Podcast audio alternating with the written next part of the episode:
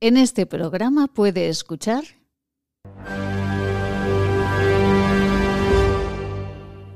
ayer, somos un país de pícaros.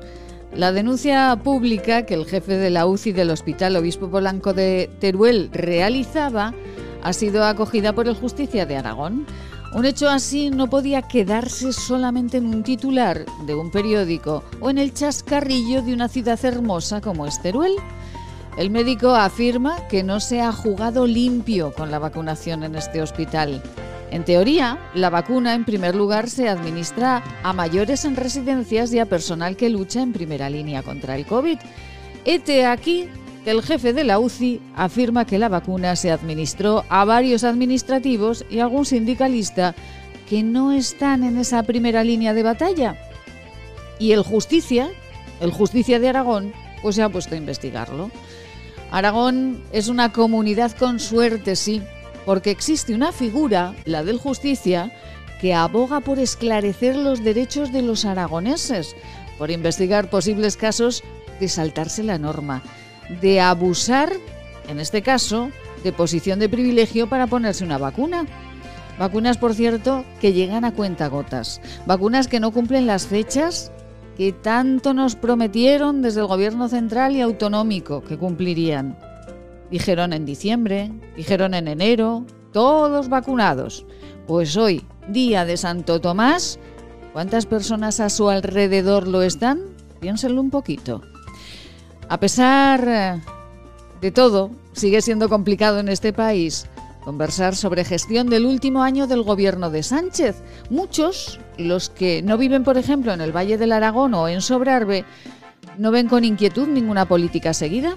Algunos continúan felices creyendo que esto solo es un problema sanitario.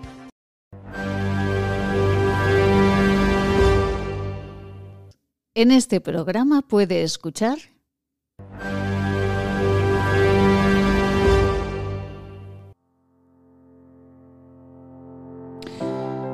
Y les contamos que el Justicia de Aragón, como les decíamos, investiga de oficio la campaña de vacunación contra el coronavirus en Aragón. Han sido varios los casos de vacunación irregular en nuestra comunidad autónoma denunciados. Tras la denuncia pública realizada por el jefe de la UCI del Hospital Obispo Polanco de Teruel, el Justicia investigará intensamente. El intensivista turolense hablaba de casos de vacunación a personal que no correspondía, por ejemplo, un sindicalista y varios administrativos que no están en primera línea de batalla. Y se ha creado una mesa de trabajo en la comarca del Sobrarbe, en Huesca. En ella, los empresarios del sector solicitan rebajas fiscales para los negocios de la UCI del Hospital Obispo Polanco de Teruel. Eh, el intensivista decía que eh, pues habían sido como ya han escuchado en nuestro editorial y en nuestras noticias, habían sido personas que no estaban en primera línea de batalla las que habían sido vacunadas, que no correspondía, pues que eran eh, personas que trabajaban en tareas administrativas e incluso un sindicalista que tampoco estaba en la primera línea de batalla. El Justicia de Aragón investiga sobre cómo va la campaña de vacunación en nuestra comunidad autónoma y esto es lo que el Justicia de Aragón, Ángel Dolado, decía ayer. Como justicia creo que las noticias que estamos recibiendo los aragoneses y en general en todo el país respecto a posibles y presuntas irregularidades en el proceso de vacunación deben ser analizadas en profundidad, pues irían en contra de los derechos de los más vulnerables en esta pandemia, nuestros mayores y aquellos que trabajan en primera línea frente al COVID-19.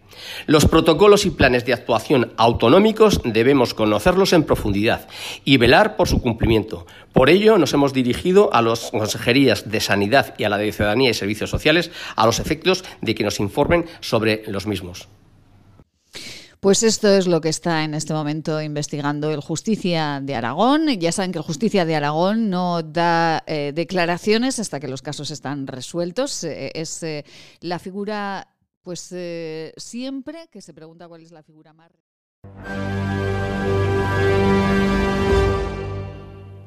En este programa puede escuchar...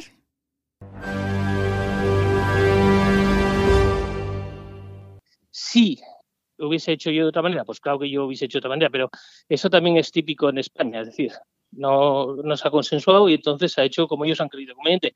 Y nos gustará más o nos gustará menos, pero a mí no creo eh, que, que, se hayan saltado los protocolos. ¿Que es posible que haya habido algún error? Seguro que ha habido algún error. Seguro. Es decir, eso es seguro.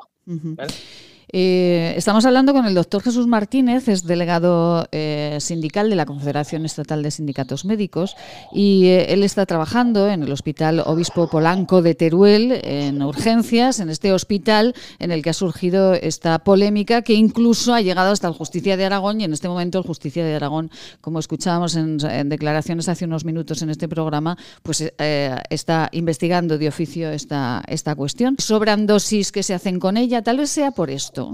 Sí, sí, la razón, yo creo que es lo que te estaba diciendo, podemos valorar lo que es el protocolo de, vacunación. Es decir, no se ha hecho pues unas listas, no ciertas cosas que se podían haber hecho, es decir, un trabajo un poquito diferente. Esa, yo sí que estoy convencido de que eso se tenía que haber hecho de otra manera.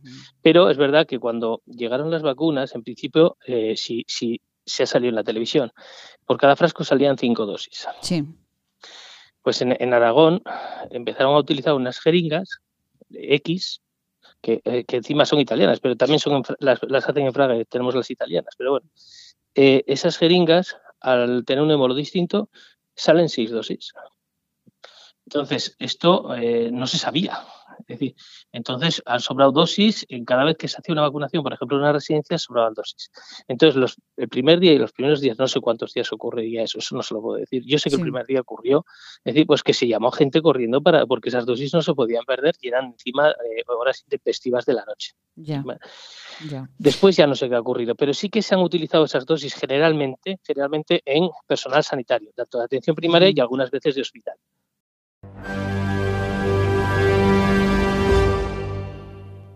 En este programa puede escuchar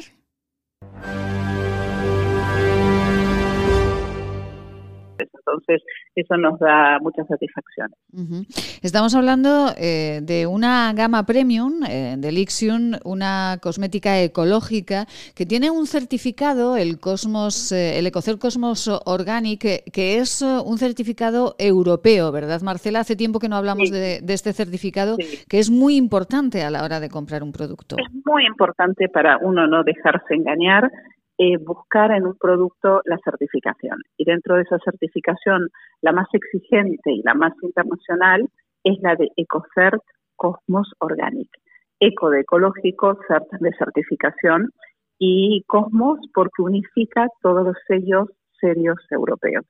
Entonces, cuando un producto tiene ese certificado, es una garantía de que los textos que está escrito, que uno lee, realmente es verdad que los productos no llevan ningún tipo de, ingrediente tóxico en la formulación y que el producto es fuente de la, de la agricultura, de la agricultura ecológica y bueno, saludable para, para nuestra piel y para el medio ambiente. Efectivamente, y eh, porque hay mucha publicidad eh, y en este momento hay publicidad, no vamos a hablar de ella, pero hay mucha publicidad de grandes marcas que están hablando de productos bio que realmente eh, no lo son porque tienen una parte de sus componentes que no son o no provienen de, de la agricultura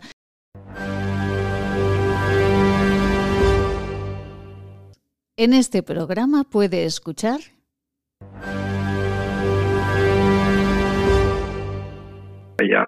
se vaya agilizando el suministro de vacunas. A ver, ojalá sea así y ojalá eh, lo que denunciaban sindicatos como el suyo, como Fasamet, que, que están llegando las, eh, las vacunas demasiado despacio por una cuestión logística, pues vaya un poco más rapidito y se vaya vacunando a todos, a todos que corresponden, no a esos alcaldes que se ponen la vacuna porque bueno, que dicen que sobran y entonces las ponen ellos. Pero bueno, esto es otra cuestión, ¿no, doctor? Esto ya en esto no entramos.